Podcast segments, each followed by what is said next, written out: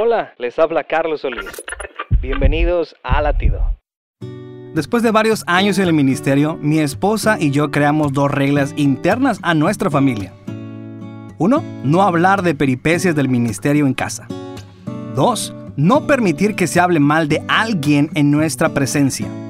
Santiago 5.9 dice, no se quejen unos de otros, hermanos, para que no sean juzgados. El juez ya está a la puerta.